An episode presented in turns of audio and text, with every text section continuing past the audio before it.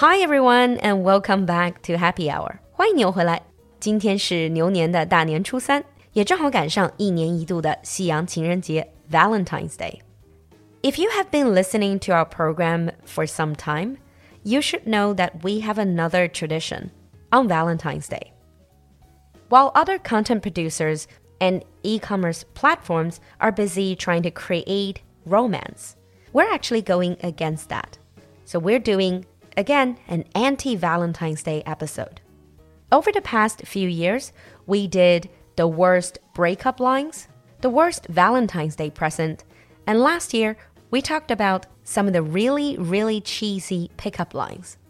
And today we're going to carry on with that tradition and talk about the dumbest things we did in the name of love.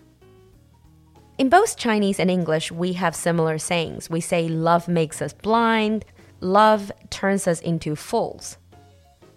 And I'm sure looking back at your dating history, most of us have done something intrinsically stupid or bizarre. And back then, we all thought it was for love, until reality really slaps us in the face. I have to admit, there are certain things I've done before. Back then, it was romantic and courageous. And now looking back, I couldn't help pulling my hair and questioning myself what on earth were you thinking? What went through your mind? 所以今天的酒馆里，我们就来聊聊那些年我们以爱之名做过的荒唐事儿。If you think what you have done was really embarrassing, really bad, don't you worry. After listening to the stories today, you might feel a lot better about yourself. So let's start with childhood bravery. You know, when you're just about to turn into a teenager, just started to really developing feelings for other people, starting to have crush on people, you feel like you can do absolutely anything and everything to get their attention.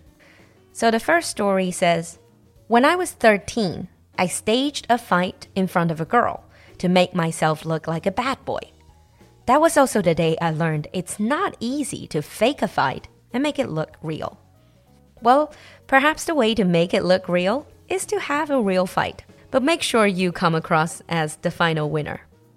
Now, if staging a fight is not good enough, listen to story number two. When I was like 10 or 12, I hid behind a building and punched myself in the face so that this girl I liked would see that I can bleed without crying. Oh, that actually sounds pretty cute, although really, really dumb. If I were the little girl in the story, I might just end up being very, very confused. 我想当年故事里的小女孩肯定也是全程黑人问号脸。Probably only little boys can associate bravery with punching yourself in the face till you bleed. Story number three. Also about bravery, but this is not about punching yourself. Story number three goes I was head over heels in love with this girl, but found out through a friend she didn't find me attractive. I had my braces on for four years, so I figured it was time. 当时我戴了牙套，他大概是不喜欢我的牙套吧。so I took my own braces off with nail clippers. 所以我直接拿指甲剪把我的牙套给卸了下来。It hurt, but she finally agreed to go out with me two weeks later. Unfortunately, she ended up being incredibly shallow and a nasty person, and we didn't last very long at all. Ouch, that sounds painful. I was gonna say as long as you thought it was worth it? Well, anyway, 你高兴就好。if childhood crush is mostly about doing silly things to show bravery, as we're getting into high school or universities, we start to develop serious crush. And I believe a lot of us have done crazy things to try to attract them. Story number four. In high school, a girl I had a really big crush on told me I would look good with my head shaved completely. So I went home and shaved my head until it looked like a boiled egg.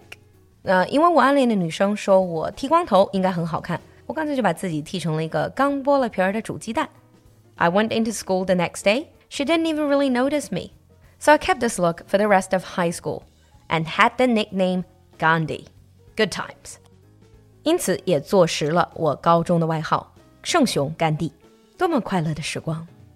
Honestly, I've seen a few people doing that in my school days. And trust me, very few people look great with a completely shaved head. Moving on to the next story. It is not uncommon for university students or even high school students to have a crush on their teachers.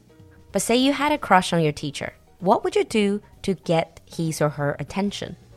Getting good grades? Nah, that's too generic. So listen to story number five. I had a huge crush on my professor. So I failed a few tests on purpose to get some one on one tutoring time with her.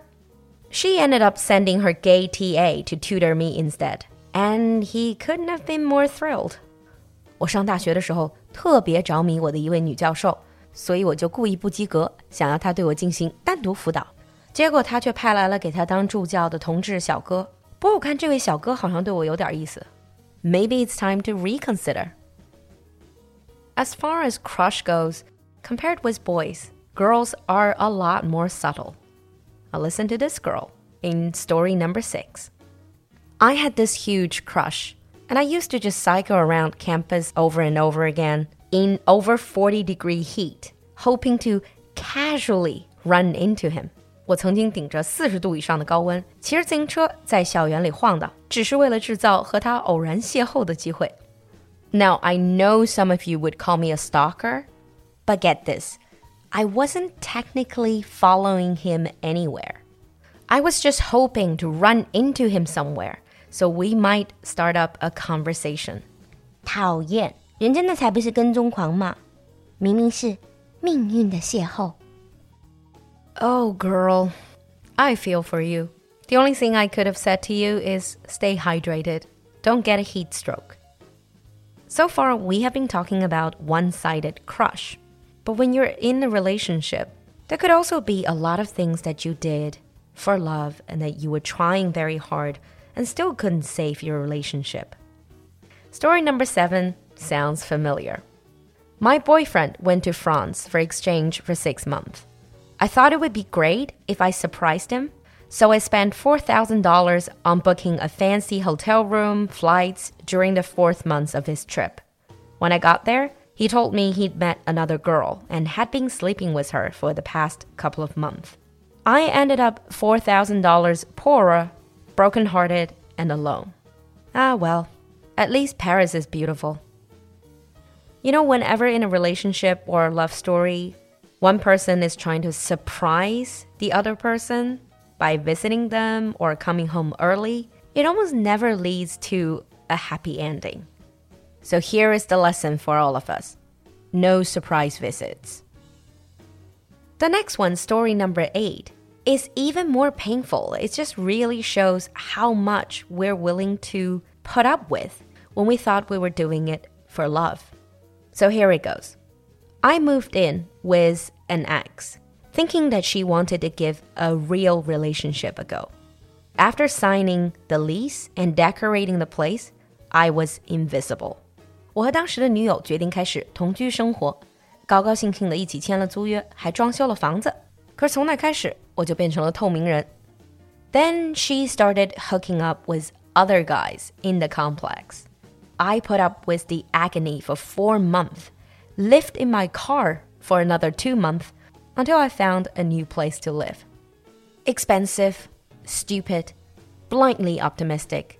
Yeah, that sounds like me. Aww, this story genuinely makes me feel sad and his ex girlfriend couldn't even be bothered to go out of the building to find guys to hook up with? Oh, come on, have some decency. 年轻人不讲武德. It's terrible when you give your heart to someone only to have them throwing it around like some sort of a toy. I think in that situation, the best solution really is to just get out of it as soon as possible. I guess so far the stories we've heard are pretty realistic things that we could have done ourselves. But the final story, which is a real story, is one of those bizarre stories that's just gonna make you say, What the? so here's the story. There's so many ways to ask someone to marry you, so many different ideas about how to plan a surprise proposal. It can be sweet, it can be funny, But for this person in the last story, Alexei, we're just not sure where he got his inspiration. So for his proposal, he pretended to get himself killed first, therefore getting his girlfriend to cry her eyes out Just when she was not expecting, get down on one knee to ask her to spend the rest of her life with him. Oh, and the whole thing was carefully planned. Alexei actually hired a movie director, stuntman, makeup artists, and a script writer to make a convincing accident scene.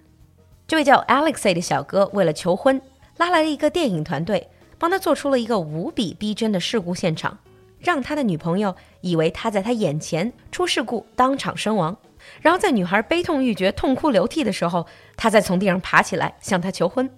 You might ask, what is his reasoning for all of this? Well, according to him, he said, I wanted her to realize how empty her life would be without me, and how life would have no meaning without me. Well, maybe in some bizarre way he thought he was doing this in the name of love. But to me, he just sounds like a hugely self centered narcissist and possibly psychopathic. But surprisingly, the girlfriend, she said yes. I guess we all have our preferences in life. So, after listening to all these crazy, dumb things people did in the name of love, what do you think? Share with us your experience, the dumbest or the craziest things you have done in the name of love. 在留言区和我们分享那些年你为了爱情做过的荒唐事儿吧。But wouldn't it be wonderful if we can find someone who truly appreciates those dumb things we did? And hopefully, we can all find that special someone. Happy Valentine's Day, everyone! I'll see you next time.